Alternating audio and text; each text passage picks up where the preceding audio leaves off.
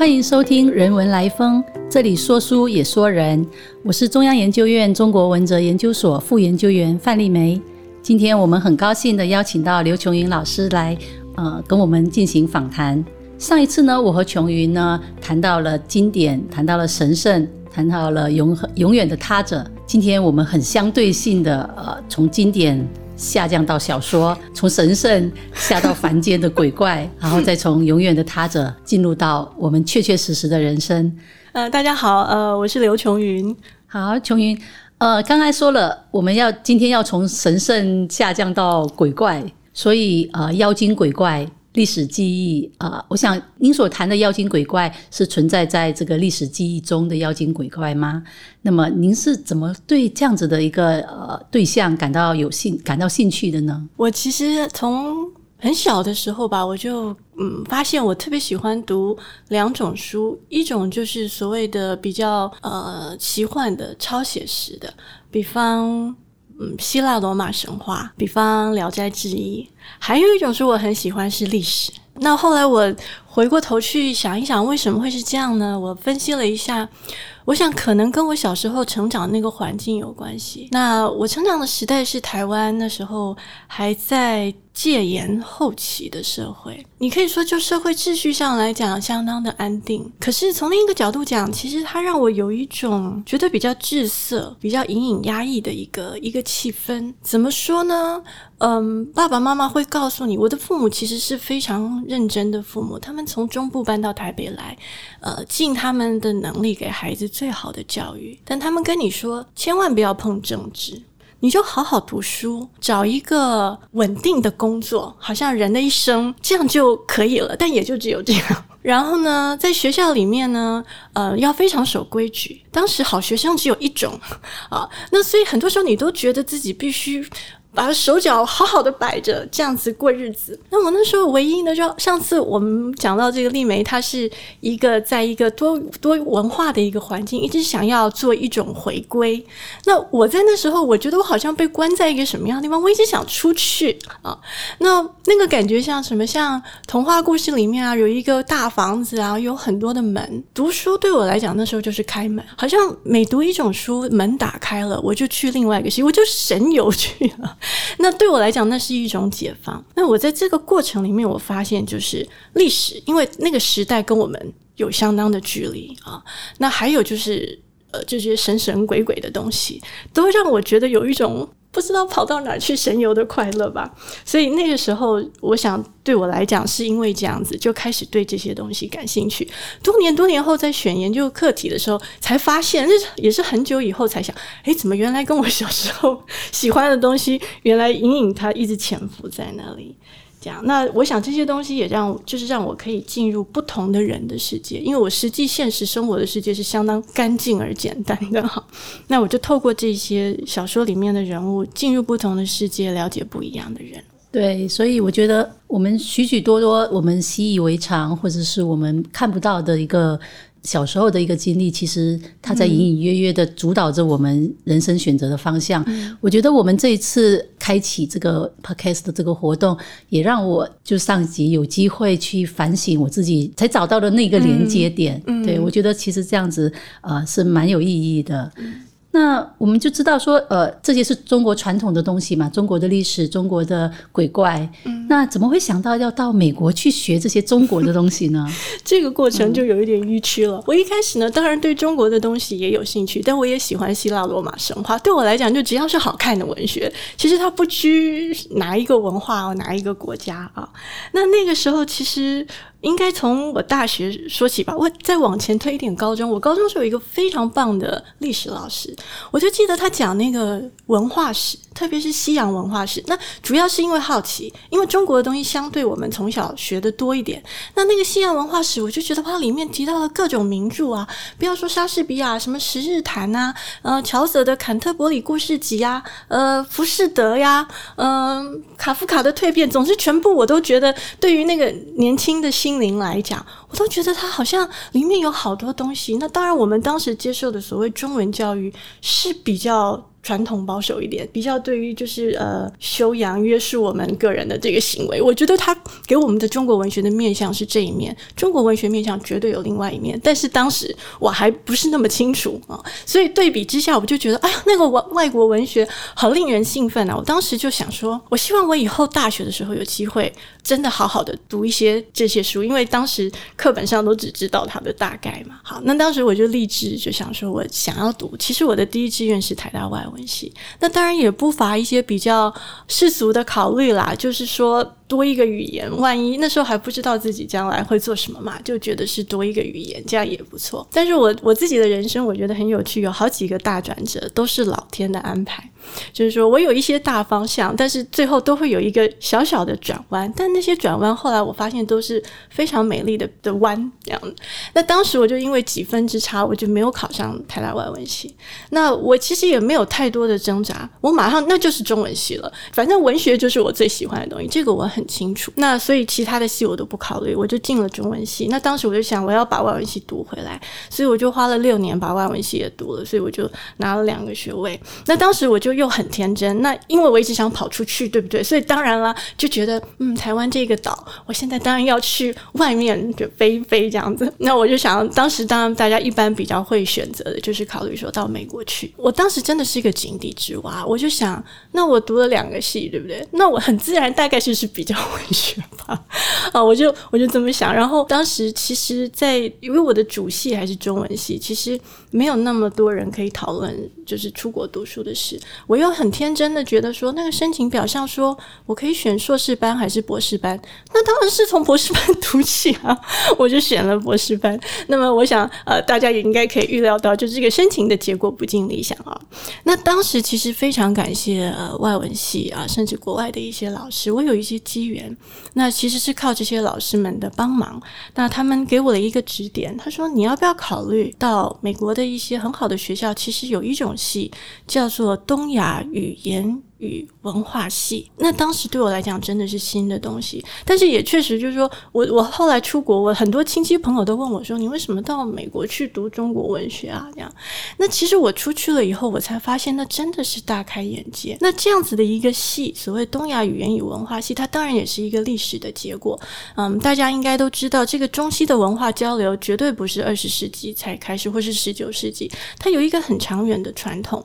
在比较后期的时候，当然西方他们。也试着想要了解他们眼中所谓的东方。那在东方，它就慢慢越分越细嘛啊。那先从东亚，那当然东亚里面再分了，就有日本的文化、韩国的、中国的。所以这样子的戏，当时是在这样子的一个历史的背景之下生成的。那其实那也聚集了。很多来自各个不同地方的专精对于中国这门学问研究的学者，那所以我去的时候，对我的老师们就是有在荷兰生长的，在香港，在德国，当然也有在美国的，还有成长于海峡两岸的学者老师们。那我觉得对我来讲，它是一个。很非常难得的经验，这每一个老师他们都有他自己那个地方的学术传统。荷兰有荷兰很长远的汉学的研究的传统，德国也有，那么香港也有他自己的一个不同的文化底蕴。那他告诉我什么呢？其实中国文学并不只是哪一个国家的所谓的国家国族的文学，这个是跟民族国家的发展一并呃发生的事情。所以好像中国人就应该。最懂中国文学，可是我出去以后，因为角度一换，我走到了一个好像中国的外围，就发现说其实不是这个样子的。那么中国文化其实是一种世界遗产，就像是任何其他的重要的文明一样。那么所以彼此是可以互相对话的，是值得各个地方成长的人一同探索的。那我想这个是我到美国学所谓的中国文学最大的一个收获。是因为我本人呃，就是我在取得博士学位之后，呃，也到美国。芝加哥大学做过博士后研究，我可以感受到，就是我可以很认同您你所说的，在那边的一种多元文化的一个刺激。那香港我也呃也在那边课做过呃一学期，所所以我想那边呃香港的文化跟美国的文化，还有以及我自己呃马来西亚这样子的一个文化，我可以想象得到一个年轻的心灵到了那个地方之后所带来的一个震撼的程度。那么。到了美国，然后呃，接触了这么多的不同的呃世界各地的人，怎么样是让你想要弃人而去追寻妖怪的呢？这些鬼怪的这个世界，呃，是怎么又进入到你的眼中？然后你上一集说，呃，谁和异类做朋友，讲了夜叉国的这样子的一个故事，很有趣。但是，呃。据我所知，夜叉不是你最早交上的这个呃人类以外的朋友吧？那您最早妖怪朋友又是谁呢？我最早妖怪朋友有一群，嗯，他们都在《西游记》里头。那真的是中国的这个文学传统里面有一个，我觉得他的妖怪现象真的是挺特别的，就是说，呃，会说他好像特别可亲啊。他当然有他恐怖的一面在其他的材料里面，但是呃，我们有这么一群妖怪，其实是很有意思的。那么我那时是为什么？其实也是年轻的时候，就是呃。大概可能对于这个叛逆的东西，就是我就是一直很受这个吸引，这样。那当然大家都知道这个孙悟空的叛逆，还有一个原因是因为我当时在准备这个资格考的时候，都要把这四大奇书一定都要好好拿来读一遍。那么以前也不是没有读过，可是因为大概就是时间到了，那一次读的时候，我觉得特别有感觉。第一个觉得 怎么这么好笑啊？这样怎么以前读的时候好像早期，尤其你从那个。比较简简易本，就我们从小时候，然后再读到呃，即使后来读了全本，你总有一个有一点点偏差的印象，觉得这本书就是一群取经的人打妖怪，哈，然后好像打来打去，基本即使到现在，很多时候我们还是把它呈现为这个好像武打这个特效方面的这个这样子的一个一个作品啊。可是其实我后来去细读它的原书的时候，是那个对话里面的那个趣味，让我觉得说我怎么以前没有没有。这么深刻的体会到这个部分呢？那不是只是笑笑而已，他这个笑是很有深意的。我觉得可能可以从几个面向来看。第一个是他的角色的倒转。那大家当然都知道，孙悟空变成了主角，唐僧似乎有一点点退居配角。可是，在我看现在很多的《西游记》的，不管是影视的改写，其实并没有真的胆敢把原著里面那个倒转的那个层次表现出来。比方《西游记》里面，我印象很深刻的。孙悟空的一句台词，他就最常跟师傅说：“师傅，你别再哭了，你再哭这就脓包了。”那你看他这个角色，这这就已经不是配角的问题，他是整个颠倒。甚至在有一次，我们都知道这个唐僧常常都要被抓起来嘛，蒸了煮了吃。有一次孙悟空去救他的时候，他是看到师傅赤条条的被吊在山洞里面。我觉得我们在分析。这个《西游记》的寓意的时候，常常会把这些东西啊推到边边去，因为这个好难解，这是作者什么心态啊，对不对？好，那可是我觉得，正是在这样子的一个写作里面，你要去问说，他这样子的一个角色倒转背后，他的思想发生了什么样的变化？是那个时代的思想心态发生了什么变化？还有这个小说的语言非常丰富，我们一般学界同意，他是把。当然，它是佛教的题材发展出来，可是它有非常多道教的语言，特别是内丹的语言。那么它也有儒家的部分。这个唐僧一心一意，一定要实践对于唐太宗的承诺，然后取回经典。这其实是一个对。对君主的一个承诺，对不对？然后还有这个孙悟空，虽然常常说他师傅脓包，可他怎么都对他不离不弃。好，这是一种师徒之间的情谊。所以，甚至还有一些儒家的东西。那这些不同的宗教的这个，或是呃这个宗教思想的语言，他把它汇在这个书里面，其实它是可以去做非常精彩的语言游戏。语言游戏背后就是意义的实验。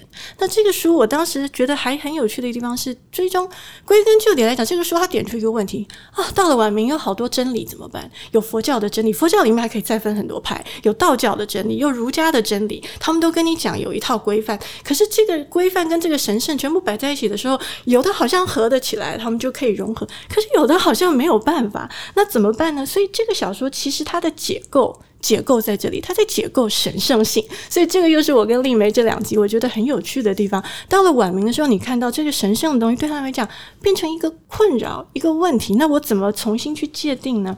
所以这个小说因为它的这个这么多的游戏，所以它就产生了一种可以无尽诠释的可能。所以。嗯，一直到现在，我觉得《西游记》的研究还是很活络，好像你可以有各式各样的诠释的方法。经典之所以是一部经典，就是它有无尽的这个诠释的一个可能。好，那所以我觉得我当时是因为这样，就先先嗯喜欢上了这个书，我就栽进去。那其实不是只有孙悟空，对不对？《西游记》里面有一整群的各式各样的妖怪啊，那。这个妖怪怎么来？其实所谓的这个神魔的文学，还有一个很吸引人的是，它背后有一个世界网络。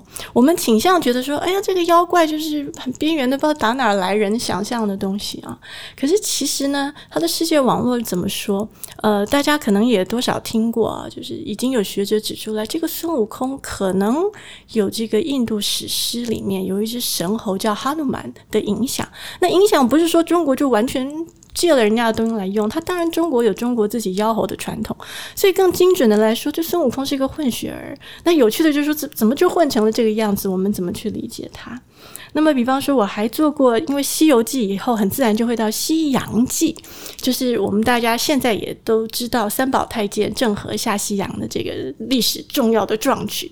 可是他在晚明的时候也有一部小说，就把这个东西神魔化了。他也有一个世界网络可以去考虑，比方说，他的第一男主角是一个金碧峰禅师，他是个胡僧，外国人，而且这个小说唯恐你不知道他是外国人。金碧峰强调的就是他蓝色的眼睛，还有那个很高像山峰一样的鼻子。那这又不只是纯粹的虚构哦，因为这个人禅师这个人在历史上确有其人，他是元代。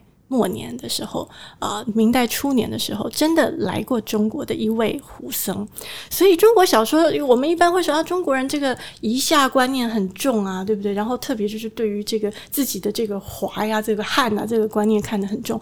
那这部小说又有趣啦，因为他的第一男主角居然第一次中国有一部文学作品，他让一个胡人来做他的第一男主角。那郑和当然也在里面，郑和也是个异族，对不对？更精确的说，应该是他的祖先是元代从中亚迁居到中国的穆斯林，他的爷爷跟爸爸都是很虔诚的穆斯林教徒，所以最主要的两个领领军的，就是带领的这个西洋舰队的，其实是两个异族人，这个就是一个有趣的现象。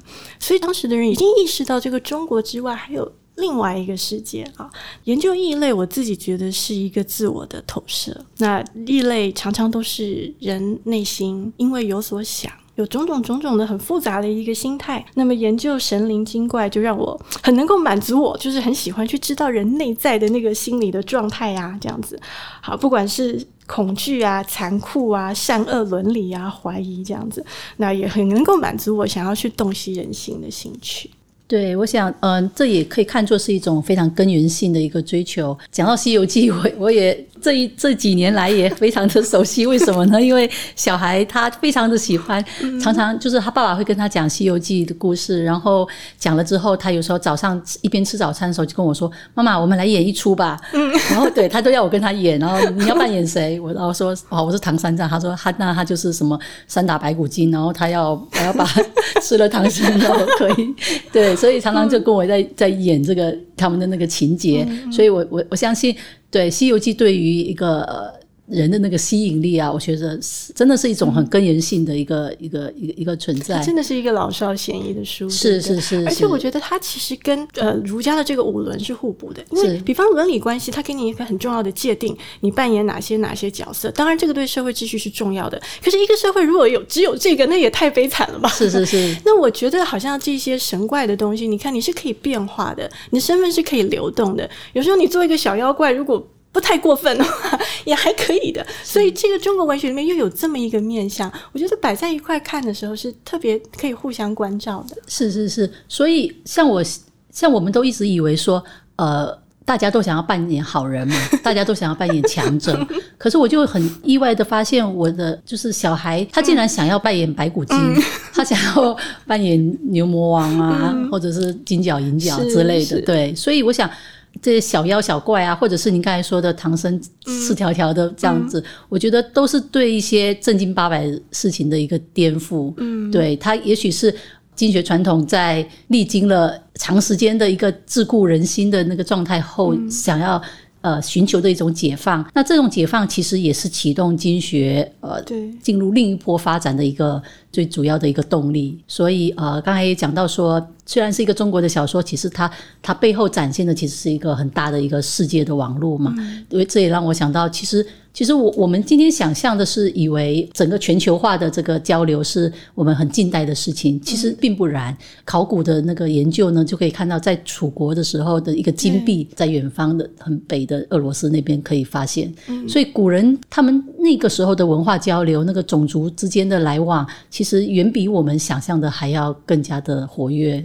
对对，对甚至我刚刚只提到说这个孙悟空的这个可能的某一些印度的这个血缘，可是其实整部《西游记》的这些精怪，或者说中国再往前推这些精怪的想象，我想那个呃非常重要的那个中印的这个文学研究者季羡林先生他就说了，他说其实他觉得像《西游记》这样的一个书，嗯，在中国文学里面是非常特殊的，它绝对是因为。我们很早期嘛，因为佛教传来，可是佛教传来不是只有传来高深的思想，它传来了非常多的故事。敦煌壁画里面其实画的都是故事，当然神佛是故事的重点，可是这故事旁边有很多的小故事。那因为佛教这个轮回的观念，所以一个释迦牟尼成佛的时候，他前都已经不知道前面有多少辈子，他曾经是各种不一样的凡人。那这些故事慢慢就跟着就就印度文化里面本身的，然后进入佛教化，然后再进入中。中国，以至于我们对于这些好像呃，我说 creatures 物，对不对？你说它是人也不是，我们一般就说它是精怪，人跟动物身体夹在一起啊，或者怎么样似人非人的这一整套的想象，其实就进入了呃中国。那我们真的仔细想想，中国文学像《西游记》各类人物是这个样子的，还真不多啊。那它确实是很有特色的一部，是呃，印度文明对，刚才说了就是呃。如果我们近十九世纪以来是西方文明对我们这个传统文化的冲撞的话，那我们可以再再往前推，就是就是印度文明，那又是历经了一个很大的一个巨变的那个时代。我们先回溯历史，可以发现那是从。先秦两汉的这个经学，因为经历了这一次冲撞之后，产生了宋代宋明理学这么高的一个，又是一个另外一个文化的高峰，所以我们也可以期许我们在接受 西方文明的刺激之后，到底能够再创出什么东西。研究历史其实对我们来说是呃了解自我存在一个非常重要的一个阶段，是不是因为这样子，所以才让你开始去关心历史记忆？这一类的这个问题呢？其实我做历史记忆，可能更感受更深的是一种历史的幽灵，好像表面上听起来妖怪跟历史，但其实说到底，它底蕴在我感觉还是很接近的。而且我做的这个历史记忆比较可能文学味重一点点啊，那当然跟历史学界有有一些对话。那为什么会走到就是开始关心这个议题呢？其实最早也是从一部神魔小说开始的啊。那这个神魔小说它就是是一个大翻案，翻的是什么事件？就是我们历史上的这个靖难的这个事件。哈，那靖难就是明代初年，我们可能都知道有明太祖，然后就有明成祖这个英武的永乐皇帝，然后他就派郑和下西洋的，就是我们刚刚前面讲到。可是其实在这两个人中间有一个皇帝，是我们现在可能。比较少人会注意到，他叫做建文皇帝。那这个皇帝只做了四年，基本上他即位没几个月，他的叔叔后来的永乐皇帝，当时叫做燕王。燕王就是因为他的风帆在北京嘛，他就是带兵从北边打下来了。所以这个四年的短命皇帝，而且他很年轻，才二十出头，就像我们一般的大学生。然后呢，他就失去了他的皇位。有人说他就烧死在皇宫里面，有人说他就逃出去了。这在明代有很多的传说。那我当时第一个感觉是，我怎么？对于这段这么模糊啊，好像他就是历史上的一个嗯失败者嘛，失败者很自然就边缘化。那我的问题又来，那可是怎么有人拿一百回小说就要为他翻案呢？啊，那我就是从这个地方抓抓进去的。那么我想在同一个时间，其实也还是都会回到我自己的一些成长的历程。我开始关心这个问题，是我回国以后，就是在国外读书回来以后，那个时候是解严以后的台湾了。那么我可能因为国国外的这些经历，我就当然就对于自己的历史、自己家庭的历史，对于我所认识的历史观的改变，我就开始变得比较敏感。那我回来以后，我很喜欢去跟我的祖父母辈问他们年轻的时候的事情。我每次问出来，都觉得，诶，这些片段片段跟我小时候学的这个教科书版的都有一些合，有一些不合啊，就是好像我对我来讲，我就觉得对这个问题越来越有兴趣。我们到底是怎么样去认识历史？我们对于历史的认识或是记忆又是怎么形成的？那我当然无力处理当下的这个问题，但是我就刚好又读到这本小说，然后又有这个很神秘的，好像又很苦命的皇帝哦，我就开始从里面挖了。那我就发现说，这一个靖难的话题。它有点点像，我们可以问，在我们现在，它是一个慢慢的有点要被淡忘的事情啊。可是你回过头看，在明代的从事发。以后有一段时间是不可能说的，因为永乐皇帝当然不希望大家来议论他呃即位的这个问题，所以他从晋升，可是到后来慢慢解禁，然后到后来呢，到了晚明，因为呃朝廷的这个言论控管就变得相当的松哈，那也因为很多的朝中的大臣他们觉得这个皇帝没有做错事情，事实上他下面有很多的忠良，最有名的大家也许知道方孝孺哦，虽然他的忠是可以是可以的这样子啊。但是，就是他其实底下有一群人是真的很眷恋他们的这个皇帝，然后其实也就为了他死结的。所以后来呢，这些事情在明代的中后期，很多人把它拿来讨论。好，首先是知识分子士大夫的讨论，再来呢，因为当时。出版业空前发达，这就好像我们今天一切都数位化了，我们有电脑这边的革命。我想出版业作为一个知识传播的一个媒介，这个在晚明在当时也是空前。你可以出书，然后书就把你的这些想法、故事吧，就是用另外一个新的载体书籍传播。当然不要说就是原本就有的这些口述的历史啊、传闻啊种种的，然后戏曲上面的演出，所以种种在社会的各层面，这其实是一个热门话题。你卖书想要找一一个。呃，会卖的题目，我们就来讲一讲这个靖难的这个故事。然后呢，在后来的小说里面，比方说《孤望言》《儒林外史》，甚至如果大家跟我年辈差不多，读过《老残游记》，读过那个大明湖，那个老残在大明湖的时候去了一个铁公祠，铁公祠里面祭祀的是铁铉。我以前读也觉得铁铉是谁啊？后来发现他其实就是建文的大概头几号的忠臣吧。而这个铁铉是一个色目人，他也不完全是汉人，所以这个记。其实一直到清代都还是相当活跃的。那一直到可能清末明初，我们因为反满的这样一个情绪，所以我们比较重视清代推翻了明代灭了明代。可是明代自己内部本身一个事件就不太被重视，这样。可这个事件在自己那个时代本身呢，比较像是一个内部的一个创伤吧。因为我想它引发的第一个问题就是什么是英主。什么是霸主？英主跟霸主如果是同一个人啊，那这个永乐皇帝一方面呢，当然是开创了明代的一个，你可以说他的一个兴盛期。可是他同时呢，也是一个可能杀害了自己的亲族，杀害了很多忠良的人。那么怎么办？